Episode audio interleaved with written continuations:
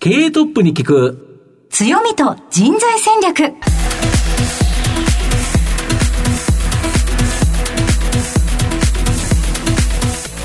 毎度相場の福の神こと藤本信之です。アシスタントの飯村美希です。経営トップに聞く強みと人材戦略。この番組は相場の福の神こと財産ネット企業調査部長の藤本信之さんが注目企業の経営トップや人材戦略を担うキーパーソンをゲストにお迎えしてお送りします。企業を作るのはそこで働く人という形になるんですがゲストには毎回企業戦略上独特のですね強みとその強みを生かすための人材戦略じっくりと伺っていきます。はい。この後早速トップのご登場です。この番組は JAC リクルートメントの提供でお送りします。経営トップに聞く強みと人材戦略。経営トップに聞く強みと人材戦略。本日のゲストをご紹介します。東証マザーズ上場。証券コード4178シェアリングイノベーションズ代表取締役社長、飯田博之さんです。飯田さんよろしくお願いいたします。よろしくお願いいたします。では早速なんですが、飯田さん、シェアリングイノベーションズの事業内容の紹介をお願いいたします。当社はですね、まあ、デジタルトランスフォーメーション事業、DX 事業を中心としている会社です。まあ、簡単に言うと、法人の企業様、もしくは自治体様向けに、えー、DX を支援していくという位置づけの会社です。特に近年はですね、セールスソースというクラウドを利用して、まあ、その DX をサポートしていくという事業を伸ばしております。はい。ありがとうございます。また後ほど企業についてはじっくりと伺ってまいりますが、まずはトップは企業にとって大切な人材であり強みでございます。トップのお人柄に迫らせていただきたいと思います。しばし質問にお付き合いよろしくお願いいたします。はい、では飯田さん、生年月日を教えてください。1973年8月18日生まれですね。はい。現在おいくつでいらっしゃいますか？えー、48歳です。ご出身はどちらでしょうか？出身は大阪です。はい。はい、高校時代や高校卒業後などアルバイトは何か得られましたか？高校を卒業して、えー、一応大学受験したんですけど、はい、全部受からなかったんで、はい、あの、あんまりなんていうんですかね、予備校行ってまともにやろうとも思ってなかったんで、社会に出たかったというのもあって、とりあえず働くかと。はい。いうので、働こうと思っていろいろ調べたら、あの、今、リクルートさんからフロム A っていうアルバイトの雑誌出てますけど、はい、そこのあの、広告営業のアルバイトがあって、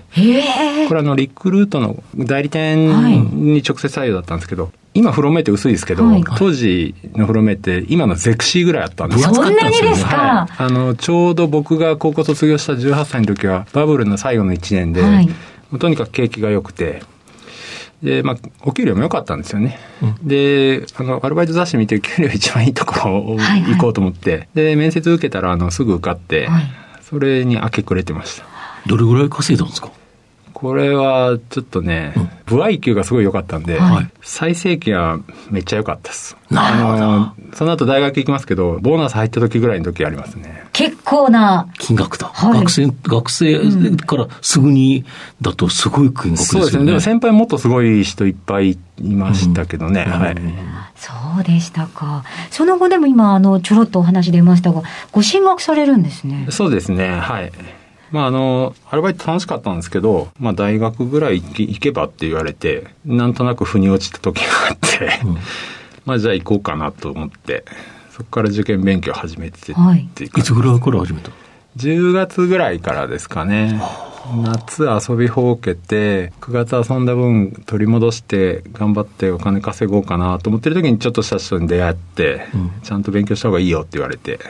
うん、で、10月からですね。なるほど。はい。それでも間に合ってしまうっていうのがすごいです。そうですよね。はい。うん、大学は東京でいらしたんですか？そうですね。東京の大学に行きました。大阪で、あの、働いてた時、あのー、南っていう町の、えー、添右衛門町っていう、東京で言うと歌舞伎町みたいなところだったんですけど、はいはい、まあ、いわゆる繁華街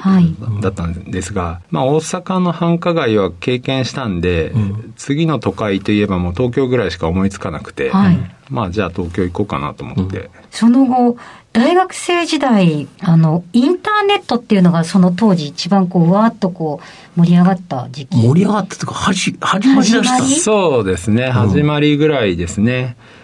学生時代、大学時代はあの、学費全部自分で出すって親に見え張ったんで、いやー、すごいですね。生活費ケチろうと思って、寮に入ったんですね。はい男子寮だったんですけど、はい45人ぐらいいて、はい基本的に3人部屋なんですけど、えー寮費が8000円で、安い。へえ。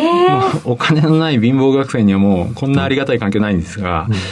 その時にですね、2年生の時に同じ部屋だった先輩が、まあパソコンオタクで、はい何やらカチャカチャやってるわけですよ。うん、パソコンで。何やってんすかって聞くと、いや、カクカクしかじかだと言って教えてもらったのが、まあインターネットで、その学生寮に留学生も多かったんで、年に10人ぐらい留学生が、あの、世界から集まって、で、1年で帰っていくんですけど、うん帰っていた彼らとの連絡ってやっぱ E メールになるんですよね。で、それで、えーやってるうちになるほどインターネットっていうのは面白いっていうふうになりましたね。その後、社会人のスタートはどちらだったんでしょうか？社会人はですね、1997年に、えっ、と、NTT に入社しまして、えー結局丸8年いました。今、NTT、NTT コミュニケーションズ東日本、西日本と分かれてますが、うん僕が入った97年が NTT の最後の一社時代の採用なんです。あ同期が2500人いるんですけど、すごい数ですね。はい。あの、もう大量採用時代ですね。あ。うん10月1日に内定式でどっかの大きな会場でやったんですが、当時の社長、宮津さんという方でしたけど、学生に向けてですね、はい今 NTT 分割とか言われてるけど、絶対分割しないから、はい。安心して入ってこいって言われて、はい。そしたら2ヶ月後ぐらいに NTT 分割っていうニュースが、もう2ヶ月2ヶ月テレビでずーっと流れて、ああ、社会に出るってこういうことかなと思って。あの、そんな思い出がありますね。はい。なかなか経験できない大きな洗礼でしたね。そうですね、はい。そうですか。その後、起業されるわけですけれども、どういった経緯があったんでしょうか？そうですね。まあ、あの、NTT で8年働いてですね、うん。えー当時のその、同期のみんなもですね、割とあの、早いタイミングで転職したやつは転職したんですね。大体、マッキンゼーとかアクセンチャーみたいな、外資系コンサルに行く人、それから、えー MBA に行く人、はい。それから、えっ、と、楽天とかソフトバンクが当時黎明期だったんでそういうベンチャーに飛び込む人、それから、えっ、と、オラクルとか、マイクロソフトみたいな、外資系ソフトウェアベンダーみたいなところに飛び込む人みたいな。まあ、あの、そんな感じでみんなチリチリになっていき、やっぱりあの、当時ソフトバンクの孫さんがビットバレーって言い出して、うん。ベンチャーの第一ブームですよね。うん。えーで、サイバーエージェントの藤田さんとか、はい。まあ、あの、ホリエモンとか、うん。同世代の人も出てきたりして、うんまあ、あ、そうなんだ、そういうふうに生きていいんだみたいな刺激は結構環境的にあったので、まあ、あの、8年も働いたし、まあもういっかと思って、うん。っていう感じです。それが、えっと、そのご起業は一番最初はどのようなスタイルだったんでしょうか？実はですね、僕2回会社作ってまして、はい1回目はあの、教育研修の会社に、えー結果的にそうなったんですけど、はいで、その会社は今も続いてるんですが、あの、一緒に作った仲間が一生懸命やってて、あの、仲良しなんですけど、それをやった後、IT の会社を自分で作って、それが12、3年やっていました。で、縁があってシェアリングイノベーションズの代表にと。そうですね、はちょうどシェアリングイノベーションズの代表になったのが、えっ、と、去年ですね、2020年の6月1日からなんですけれども、えーその前に僕が経営してた会社が、えーまあ、日本とベトナムとで展事業展開してたんですが、そのベトナムの子会社をシェアリングイノベーションズに M&A したんですね。はい。で、まあ、その過程で、えーいろんな話があり、あの、シェアリングイノベーションズ自体の代表として、まあ、一緒にやらないかというお誘いをいただき、まあ、じゃあ、やりましょうかということで、今に至ってます。ありがとうございます。えーさて、ここまで飯田さんには振り返っていただきました。皆さんには人となりどのように伝わりましたでしょうか。この後は組織の強みと人材戦略に迫っていきます。経営トップに聞く強みと人材戦略。本日のゲストは、東証マザーズ上場、証券コード4178、シェアリングイノベーションズ、代表取締役社長、飯田博之さんに伺ってまいります。ここからは会社についてお伺いしていきます。まあ、ズバリこの番組のタイトルは、強みと人材戦略という形になるんですが、御社は、まあ、従来ですね、システムの受託開発、また占いアプリを安定収益源として、このクラウドサービスを用いたコア企業の DX 化支援、これにですね、経営資源、非常に集中されているとか、これ、どういうようなビジネスになるんですか、まあ、従来のシステム開発と言ってるのは、本当に従来のシステム開発で、えまあ、ウェブのシステムを作ったり、iPhone アプリ作ったり、うん、まあ、手作りでシステムを作っていくということですが、うん、まあ、最近あの、クラウド、クラウドって皆さんおっしゃいますが、やっぱクラウドの流れは強くてですね、はい、えー、今、うちで注力しているのは、うん、えー、クラウドの中でもセールソースという名前のクラウドサービスを用いて、まあ、お客様に導入支援していくというところにあの集中しております。セルソースってものすごいでかい会社ですよね。セールソースでかいです、ね、しかもめちゃめちゃ急成長してるんですよね。はい。セールソースは、あの、まあ、時価総額でいくと25兆円ぐらいあって、うん、日本のサイズ感でいくとトヨタ自動車とか、そのクラスです。で、売上がまあ2兆超えてるんですけど、えー、それでも年平均成長率30%で来てるので、本当すごい会社ですね。これ、あれですよね、日本でも一気になんか、セールスフォースの導入というのが進んでるという感じですよね。はい、そうですね、はい。ちなみに、あの、セールスフォースの導入が一気に日本で進んだのは、あれですね、うん、郵政ですね。日本郵政。これ、僕がまだ NTT で働いてた時代ですけど、うん、日本郵政のシステムをセールスフォースが3か月でやったんですね。うん、まあ、クラウドなので導入が簡単だという売りを、まあ、ビッグクライアントでやって、それを、うまくリリースしたんですけれども、それで一気にクラウド、それからセールスフォースに対しての見る目が変わりましたね、日本の IT 業界。本当にこのクラスのあのシステム3か月でできちゃうんだっていうのは、NTT の中でもびっくりしてました。まあそうですよね。郵政ってバカでかい会社ですよね。はい、で、ねバカでかいシステムですよね、システム自体も。はい、それをたった3か月でできた。そうですね。ということはやっぱり、あこれは使えるんだということですか、はい、そうですね。なるほど。そこから大企業中心に導入していって、うんうん、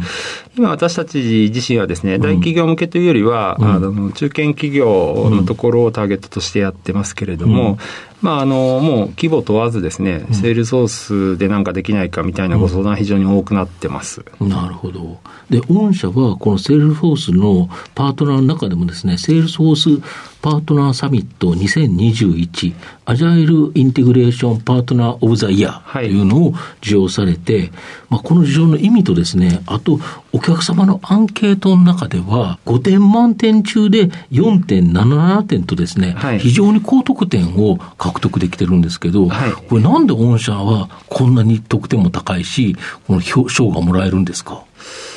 そうですね。まず、セールスフォースの中で、はい、えー、セールスフォースの認定パートナーというのが、日本で約500社存在します。はいで、500社の中で、はい、えー、毎年ですね、はい、パートナーサミットっていうのをやって、はい、まあ、今年はこのパートナーがこの点が良かったねっていうのを表彰されるんですけれども、うん。うん、今年の6月は、あの、藤本さんおっしゃった、アジャイルインテグレーションパートナーオブザイヤーっていう賞をいただいてます。うん、これ、あの、非常に、えー、ざっくり言うと、500社の中で、あの、上から2番目に栄誉がある賞で、僕らもかなりびっくりして、はい、あの、非常にあの全員で喜んだ受賞です。うん、ちなみに1番はですね、うん、ベストパートナーオブザイヤーっていうので、もう何年かずっと続けてアクセンチャーさんが取られてますね。この顧客導入アンケート4.77っていうのは、セールソースのその製品を導入したら、セールソースがですね、お客様に直接アンケートを取るんですね。はいはい、僕たちが担当したとしても、僕たちを介さずに、アンケートを取るんですけど、なるほど。それの1年間の平均値が5点満点で4.77だったということで、うん、まあ、あの、チームの頑張りだと思うんですけど、うん、非常にお客様からもご評価いただいて、うん、これも、あの、嬉しいニュースでした。あれですよね、そのセールソースのこれだけのパートナーの中で、まあ、2番目の賞を取れる。で、1位はアクセンチャーということでいうと、やはり、この、新興企業の中では圧倒的なトップですよね。まあそうですね。あの、私たち自身が、うん、えっと、2019年の1月からセールス事業を始めてまして、うん、まあこの受賞が2年半後ですから、うん、2021年6月なので、うん、まあかなり早いとは言われました。これ2019年何人でスタートしたんですか ?2019 年は2人ですね。たった2人？はい。で、今何人おられるんですか？今ですね、132だと思います。なるほど。そこまでまあ66倍っていう、まあ非常に拡大なんですけど、はい、それだけ拡大できた理由って何かあるんですか？えー、っと、まずは、あの、その最初に立ち上げた二人がですね、はい、あの、しっかりお客様とセールスフォースからの信頼を勝ち得て、うん、えー、まあ、どんどんプロジェクトのご相談いただくような体制を作れたというのがまず一点あります。なるほど。入り口がと。はい。で、うん、そこに対して、まあ、当然プロジェクトのご相談いただいたら、それを作れるエンジニアがいなきゃいけないんで、うん、そのエンジニアをまあ、一生懸命、あの、若手中心に育てていって、それを日々格闘しながら繰り返していった結果が、今の132名になってると思いますね。これあの、132なんですが、えー、実は今年の3月31日時点では半分ぐらいで、はい。えー、70人ぐらいのチームだったんですね。はい。で、4月1日に新卒を大体60名ほど採用したんですが、はい、えー、全員セールスソースのチーム突っ込んでますので、はいここ最近で倍になってるっていう感じです。逆に言うと、それだけの需要がまだまだあるということですか？えー、まだまだありますね、うん、あの、まだまだありますし、これアメリカのセールスソースの IR とかでも言われてるんですけども、うん、あの、セールスソースもですね、はい、えー、大企業向けのマーケットとともに、中堅以下のマーケットもやろうやろうっていうのをかなりアメリカで言ってるんですね。うん、で、日本でもその流れすごく強くて、はい、需要は本当に、あの、すごい勢いが続いてますね。なるほど。逆に言うと、パートナーには、もうできるだけ数多くの、はい、えー、優秀な技術者を出してくれという形ですよね。はい、そうですね。はい。なるほど。今、えっと、御社全体では何人働いてるんですか？全体で今287ぐらいだったと思います。ちょっと正確な数字かわかんないですけど、300弱ですね。うん、300弱ぐらいですか。はい、そのうちの130ちょっとが、このセールスフォースにいると。はいその他は大体何人が何やってるんですか？えっ、と、110名ほどが一般的なシステム開発をやってまして、はい、占いのチームが4人で、はい、コーポレートと呼んでるんですが、はい、まあ、あの、アドミン的なチームが8名、その他ベトナムに子会社があるので、うん、そこが40名ぐらいですかね、うん、そんな構成だと思います。なるほど。御社の一番の強みって社長の中では何だと思われますか？ビジネスの対象するマーケットを非常に細かく、しっかりと選定して、そこに対して自分たちの強みをもう客観的にあの見て、えー、ここなら勝てる、うん、ここならお客さんの役に立つっていう領域を見つけたら、一気にやるっていう全体感といいますか。この一気っていうのがやっぱり強みですか？そうですね。そうですね。今回も新入社員あれですよね、全部セールスフォースに突っ込んだんですよね。はい。やっぱりある程度やっぱスピード感を持って、ぐっといかないと、うん、あの、一個一個積み上げるというよりは、うん、いけるのであれば、うん、しっかりアクセル踏んで、うん、えー、スピードを速めていこうというスタイルではあります。この分野って、はい、あの、クラウドサービス、セールスフォースから波のところって、はい、目先で何年間ぐらいで何人ぐらいまでっていうふうに考えられますか？えー、っとですね、そこ今、まあ、とするならば。はい、あのー、経営陣で、うん、えー、中期経営計画的な、うん、あまあ、それの前段階として、うん、どれぐらいの人数にしようかっていう議論をまさにしてますが、うんクラウドのマーケットがですね、はい、2025年までに年平均で20%成長すると言われてるんですね。ここからまだまだ20%ですか、はい、日本の中で。はい、で、25年の時点で2.6兆円になると言われてるんですが、はい、まあそれを見ると、それを信じるのであれば、うん、まあ20%の成長は硬いなと。うんで、セールスソース自体は30%で成長してきてますので、うん、まあそこより成長率早いということを見ると、うん、少なくともそこはいけるんじゃないかというところですね。で、私たち自身は、まああの、2人のチームから132人になったという意味では、えー、急成長してますが、まだまだ132人でも、マーケット全体から見ると、ちっちゃな存在なので、えー、アクセルを踏もうと思えば、もう少し大胆に行くことも可能かなというふうには考えてます。なるほど。この、それを支える人材なんですけど、御社の今の採用の状況なんですけど、はい、まあ、あの、普通採用だと中途と新卒っていうのがあるかと思いますけど、はい、大体どれぐらいずつ取ってるもんですか？えー、っと、今年はですね、うん、まあ、12月が決算期なんですけれども、うん、今年は新卒が60人で、まあ、中途が10人現時点で10人強ですね。うん、で、まあ、ここから年末までにいい人がいれば取りますが、うん、まあ、2、30人の規模になることないと思うので、まあ、大体そんな感じです。なるほど。はいちなみに新卒だと、どんな人というか、どんな方が多いんですか、応募としては？えっとですね、うん、文系の子が9割だったかな、8割だったかな。文系の方が多いです。うんで、男女は？男女比半々ですね。うち、全社で85%がエンジニアなんですけど、はい、全社で6対4で4割が女性なんですね。ああ、女性比率高いですよね。高いです。新鮮見てくれると、過半男ばっかしいですよね。そうですね。あの、僕も、あの、そういう職場にいたんで、うん、あの、男性が多い会社が多いと思うんですけど、ね、あのうちは女性の比率が非常に高いです。でも、新卒はもう半々ですね。はい。御社で今補強した弱みって何か逆にありますか？そうですね。あの、若いスタッフが多いので、うん、新卒今年60人と申し上げましたけども、うん、去年30、その前30なんですね。うん、30、30、60と取っています。なので、120名がですね、3年目以下っていう行動なんです、ね、かなりちょっと下に寄ってますよね。彼らを、うん、まあ、指導して、うん、えー、面倒見れる10年選手、15年選手ぐらいのベテランエンジニアといいますか、いろんな修羅場もくぐってきた、うん、えー、いい感じの人が欲しいのは欲しいですね。なるほど。はい。はい。あの IT 人材っていうのがなかなかこう確保が大変だなんて話、結構いろんなところで皆さん話されてますけれども、うんうん、先ほどあの丁寧に人材を育ててきたとおっしゃっていました。研修などどういった制度があるのか教えていただけますか？あの新卒で入ったらですね、まず最初の1ヶ月は Java っていうプログラム言語の研修をやります。Java っていうのは、まあ、IT の業界ではいろんなプログラム言語ありますが、うん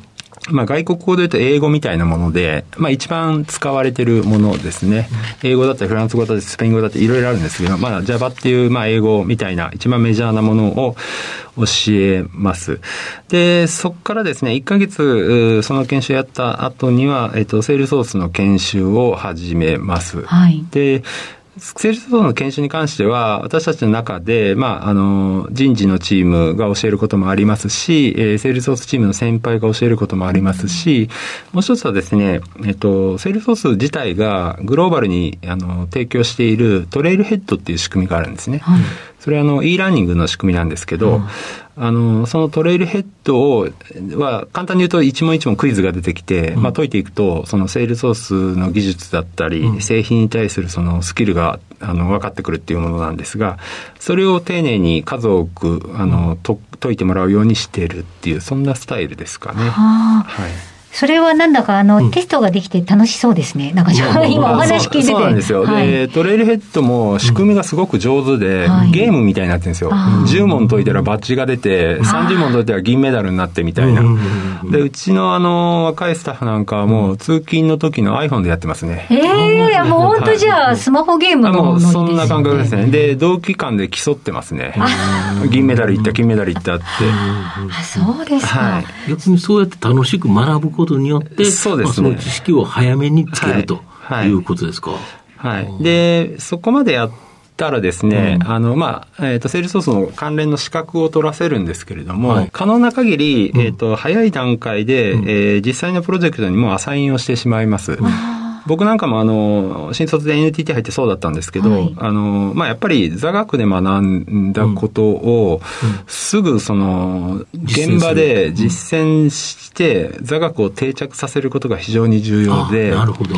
あの、そこのサイクルが、まあ、割とうまくいってるのかなというふうに思ってますね。なるほど。やっぱ実践を早めに経験させることで、はい、逆に座学でここで学んでることが重要なんだ、ということを認識させると。そうですね。なんか勉強だけだとやっぱしんどいですもんね。そうですね。うん、ただですね、あの、実は IT の会社って、うん、まあ、IT の資格っていっぱいあるんですけど、はい、結構ですね、僕も前に経営してた会社で自分自身がそうだったんですが、うん、資格なんていらないよってスタイルでやってたんですが、うん、これ間違ってたなと思ってまして、えっ、とですね、特に新卒はですね、資格を最初に取らせた方がいいなと考えてます。というのはですね、あの、勉強癖がつくんですよね。なるほど。まあ、いついつまでにこれをやらなきゃいけないっていう。なんか、テストがあ。英検2級とかって別にいらないよ、英語喋れればって言っちゃうんですが、うん、でも取らせた方がいいんですね。うん、なるほど。はい。で、勉強癖を本当に入ってすぐのタイミングでつけてもらったら、うん、まあ今2年目、3年目の子でも次この資格行きますとかって言って、言ってきますんで、特に IT 業界はですね、うん、変化が激しいんで、うん、あの次が次へと新しいもの出てきますから、うん、勉強癖がついてないと、勉強が嫌いになっちゃうとダメなんですね。勉強が好き、苦にならないような、あの、人材に育てなきゃいけなくて、その意味ではこれ最初に資格を取るっていう方針はすごく正しいなと思って今やってますね。結構資格も数多いんですよね。そうですね。レベルに応じて。はい。そうですよね。セールス操作でも数多くあるんですよね。そうですね。とするとやっぱりそこにこれを取ろう、あれを取ろうっていうようなモチベーションが出て、はい、でそれを取ればまた自分のスキルが上がって、そうですね。まあそこで少しお給料というか、評価も上がってくる可能性もあるということですよね。そうですね。まあ評価もありますし、一番はやっぱりプロジェクトで自分の力が伸びてるのを実感できるんですよね。あなるほど。はい。あなるほど。この仕組みってこういうことかってわかるんで、うんうんうん、あの、自分でやってて多分楽しくなるんだと思います、ね、なるほど。やっぱ仕事が楽しいって一番ですよね。いやもう絶対一番ですね。そうですよね。はい。楽しくなるためにはやっぱりある程度の知識が必要だから、ね、学びが必要、はい、だから最初に入った時にきちっと学ぶということを、はい、まあ習慣づけちゃえば、はい、それがずっと身になっていくと。そうですね。あそうですよね。システムなんてすぐ変わっていくから、そうです、勉強し続けないと、そうです。20年前に覚えた知識でこのままって言っても、ちょっともう無理ですもんね。僕の時代なんか i モードでゲーム作れたら一生食っていけるって言われたんですけど、うんある日あっという間にアップルが iPhone っていうのを出して、うん、i モードもうなくなっちゃったじゃないですか。そうですね。そうすると、あの iPhone の技術を覚えなきゃいけないんですよね。そうですよね。その時に、若ければいいんですけど、うん、10年やってきて、これ捨てんのかって思っちゃうともうアウトで、まあしょうがないなと。時代の変化はこういうもんだと思って、サクッと勉強して、うん、あなんとなく分かってきたって言ってやり始められるようにしとかないといけなくて、その意味ではあのこのトレーニングのスタイルはすごくいいなとは思ってますね。本当なんかお仕事以外にも生かされそうな話ですね、うん、その勉強癖からのこの実践もということですね、そこに。あありがとうございました。えー、さて、飯田さん、たくさんお話しいただきまして、ありがとうございました。えー、改めまして、本日のゲストは、東証マザーズ上場、シェアリングイノベーションズ代表取締役社長、飯田博之さんにお越しいただきました。飯田さん、ありがとうございました。ありがとうございました。ありがとうございました。経営トップに聞く強みと人材戦略それではここでお知らせです。東証一部上場 JAC リクルートメントは世界11カ国に展開するグローバルな人材紹介会社です。スペシャリストや管理職の人材紹介を通じて長年にわたり多くの企業の成長に貢献した実績を持ちます。